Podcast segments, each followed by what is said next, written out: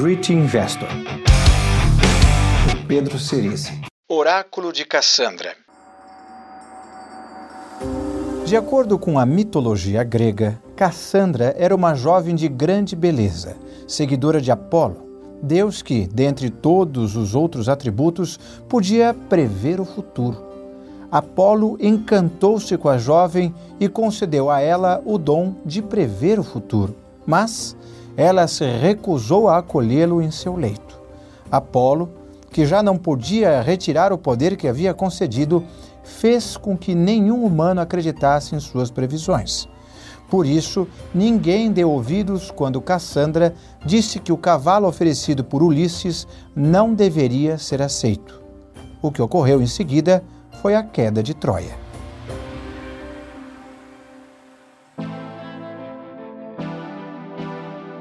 Algumas pessoas são chamadas de Cassandra por sempre preverem tragédias.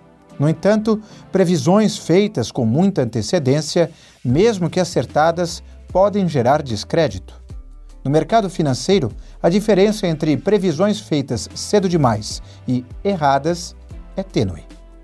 Por isso, a reputação das Cassandras acaba junto com o dinheiro dos que seguiram suas previsões. Repito, minha função é fazer você ganhar dinheiro nos seus investimentos e não prever o futuro.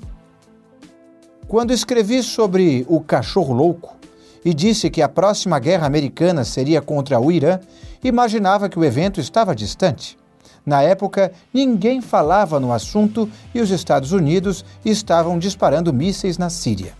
Posteriormente, criou-se toda uma celeuma em torno da Coreia do Norte e muitos acreditavam que estávamos à beira de uma guerra nuclear. Ainda acredito que Síria e Coreia sejam cortinas de fumaça e que o inimigo real é o Irã. Simplesmente pelo fato de que James Mattis, secretário de defesa de Trump, conhecido como Mad Dog, continua dando as cartas quando o assunto é estratégia militar. Sinais de fumaça. A primeira visita oficial de Trump a um país estrangeiro foi à Arábia Saudita, onde ele vendeu alguns bilhões de dólares em armamento. Em seguida, anunciou que abandonaria o acordo nuclear assinado com o Irã pelo governo Obama. Na sequência, com a bênção de Trump, via Twitter, o príncipe escolhido para ser o próximo líder da Arábia Saudita deu início a uma caça a outros príncipes acusados de corrupção que, por coincidência, eram possíveis pretendentes ao cargo. Para finalizar a trama, o primeiro-ministro do Líbano renunciou alegando ameaças de morte feitas pelo grupo Hezbollah, aliado do Irã. A Arábia Saudita pediu que seus cidadãos abandonassem o Líbano numa clara ameaça de guerra. Agora, a Arábia Saudita, apoiada pelos Estados Unidos, pode se mover contra seu grande inimigo na região, o Irã. A guerra parece ser a solução encontrada para unir os árabes em torno do seu principal herdeiro, atual ministro da Defesa, para unir os americanos ao redor do seu presidente em época de reeleição e para acabar de vez com a ameaça nuclear do Oriente Médio. Guia de sobrevivência na guerra.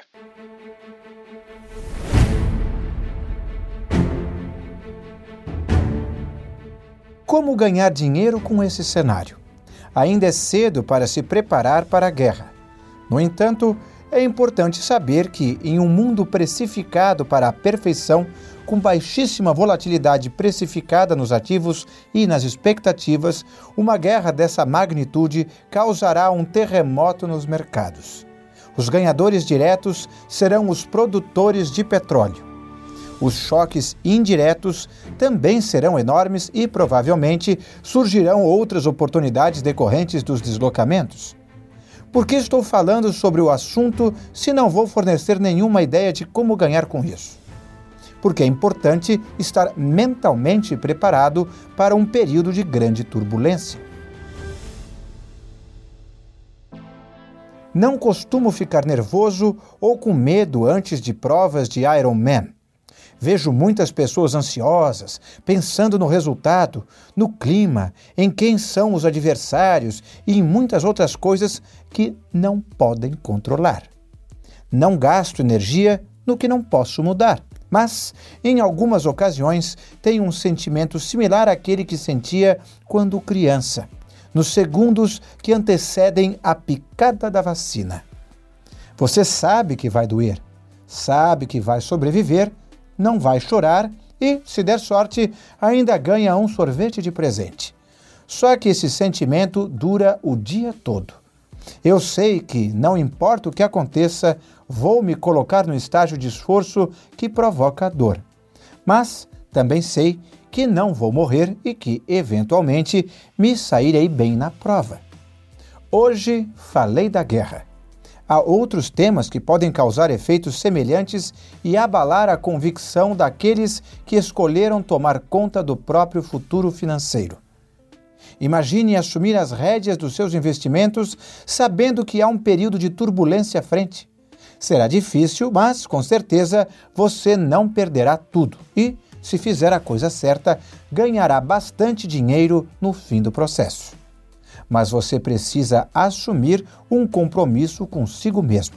Continuar, não importa o que aconteça. Não procure culpados pelos problemas, nem se torture com temas que não pode controlar. O sucesso depende mais da perseverança e do empenho de longo prazo que do talento e genialidade de curto prazo.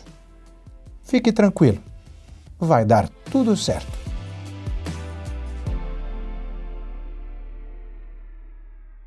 Texto originalmente de 17 de outubro de 2017. Great Investor. Pedro Cerise.